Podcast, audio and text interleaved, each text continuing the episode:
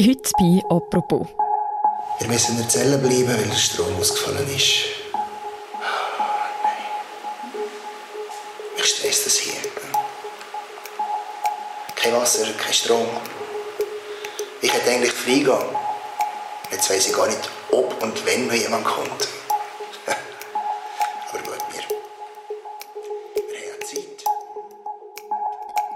Blackouts. In dem fiktionalen Doc-Film vom SRF fällt in der Schweiz tagelang der Strom aus. Ein Szenario, das in den letzten Monaten immer wieder darüber geredet worden ist und vor allem auch aktuell wegen der Situation in der Ukraine.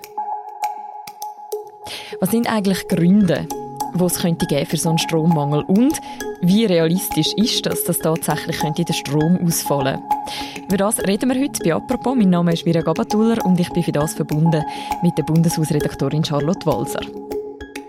Hallo Charlotte. Hallo Miriam.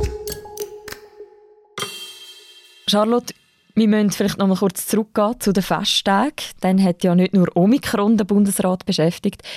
Simonetta Sommaruga hat nämlich noch eine ganz andere Krise zu bewältigen gehabt. Um was ist es gegangen? Kurz vor Weihnachten hat der Stromkonzern Alpic, das ist einer der drei grossen Stromkonzerne in der Schweiz, Alpic hat äh, ein Gesuch gestellt um finanzielle Hilfe vom Bund. Man hört, dass es über eine Milliarde Franken ist gegangen. Mhm. Nachher haben viele Leute in der Verwaltung über die Festtage ziemlich intensiv an dem geschafft. Also es hat die Verwaltung ziemlich beschäftigt. Mhm. Das heißt, Alpic ist in eine Krise gekommen. Sie haben Geld gebraucht. Wieso?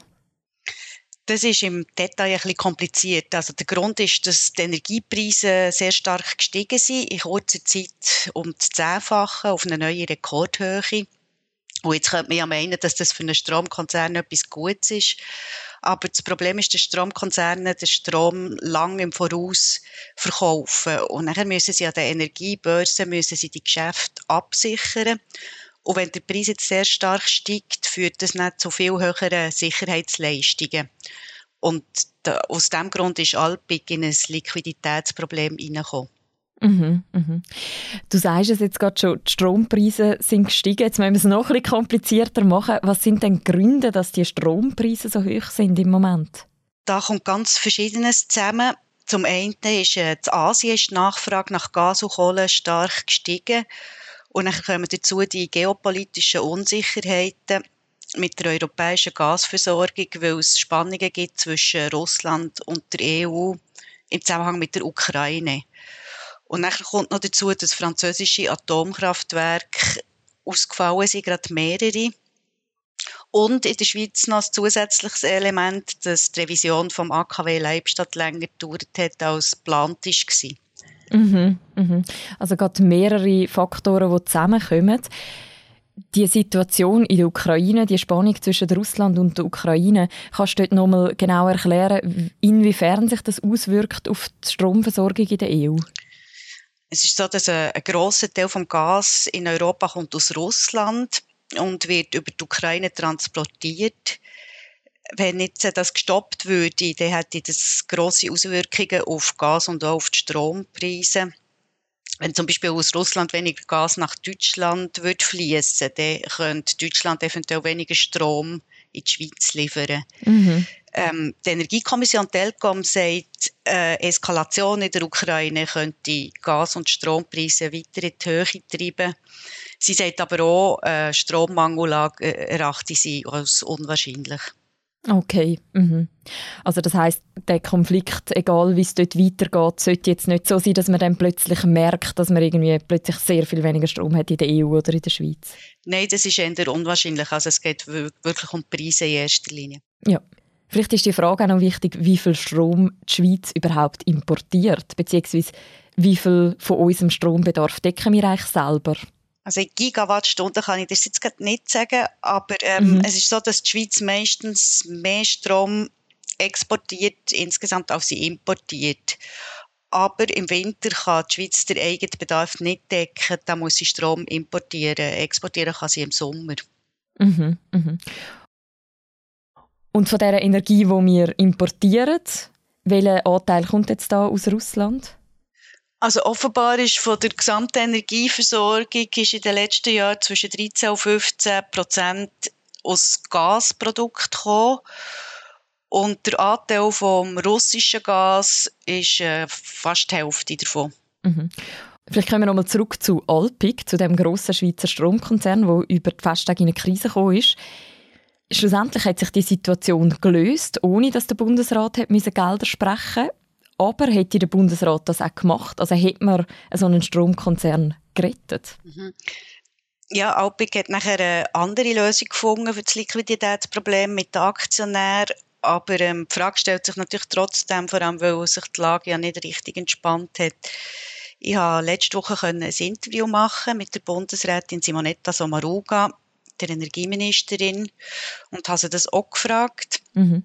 Sie hat ja in dieser Krise eine Taskforce eingesetzt, wo, wo Talpig das Gesuch gestellt und sie hat also auch gesagt, ja, man vom Schlimmsten müssen ausgehen und man kann jetzt auch nicht einfach zur Tagesordnung übergehen. Man müsse prüfen, ob es neue Regelungen brauche. Und sie hat aber den Arbeiten nicht vorgreifen bei der Frage, ob der Bund am Schluss zahlt hätte, aber sie hat, hat schon gesagt, der Bund würde nicht zulassen, dass die Stromversorgung gefährdet wäre. Mhm. Das heißt, die Stromversorgung gefährdet. Was würde denn das bedeuten, wenn jetzt so ein grosser Stromkonzern wie Alpic tatsächlich in eine Krise kommen und nicht mehr rauskommen Das Problem ist halt, dass die wirtschaftlichen Verflechtungen im Strommarkt sehr stark sind auch wenn ein wichtiger Akteur im Ausland ausfällt, könnte es zu einer Kettenreaktion führen, wo, wo nachher auch die Schweiz betrifft. Und das könnte schon die Versorgungssicherheit gefährden.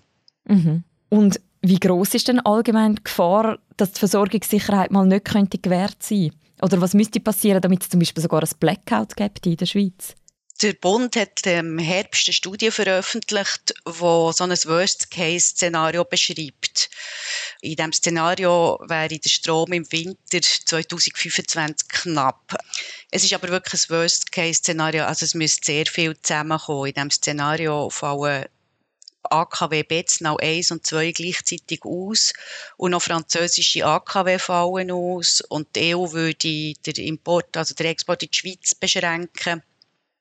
Und nachher kam es am Ende vom Winter zu einer Knappheit, so dass zwei Tage der Strombedarf in der Schweiz nicht vollständig könnte gedeckt werden. Aber eben, es ist ein Worst-Case-Szenario. Mhm. Also es müsste viel schief laufen, aber gibt es trotzdem so eine Art Notfallplan für so eine Situation? Bundesrätin Simonetta Sommaruga sagt dazu, die Versorgungssicherheit steht nicht erst seit kurzem zuoberst auf ihrer Agenda. Sie hat einen Plan mit verschiedenen Massnahmen, wo sie die Versorgungssicherheit verbessern will. Und jetzt äh, in der angespannten Situation will sie eine von diesen Massnahmen vorziehen, nämlich die Wasserkraftreserve im Winter. Mhm. Versorger sollen eine bestimmte Menge von Wasser in den Speicherseen zurückbehalten. Für das werden sie dann entschädigt. Und auf die Reserve könnte man schnell zurückgreifen. Das wäre so eine Art Versicherung für einen Notfall. Und das soll mhm. schon ab nächstem Winter soll das eingeführt werden.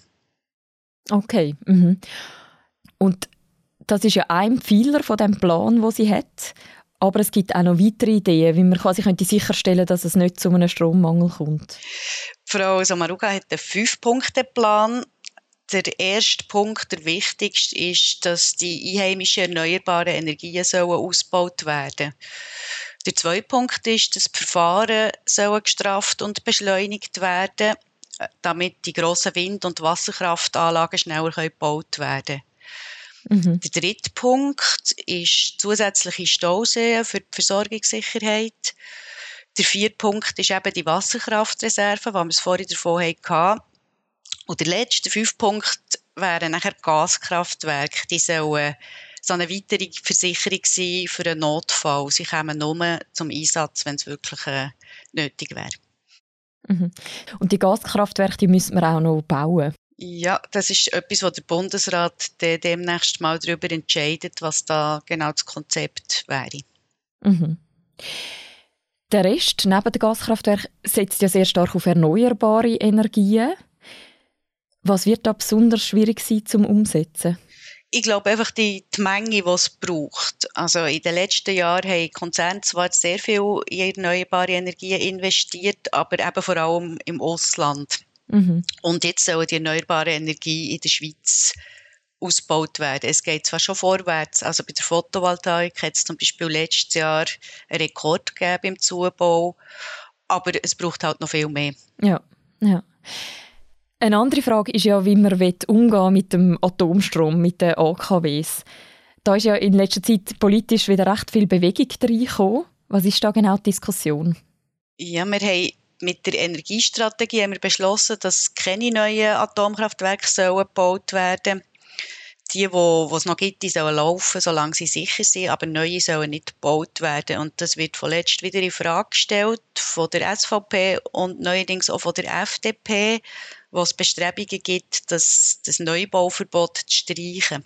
Die Grünen wiederum, die möchten möglichst schnell aussteigen aus der Atomkraft. Also die möchten, dass die AKWs, die noch laufen, möglichst schnell abgeschaltet werden.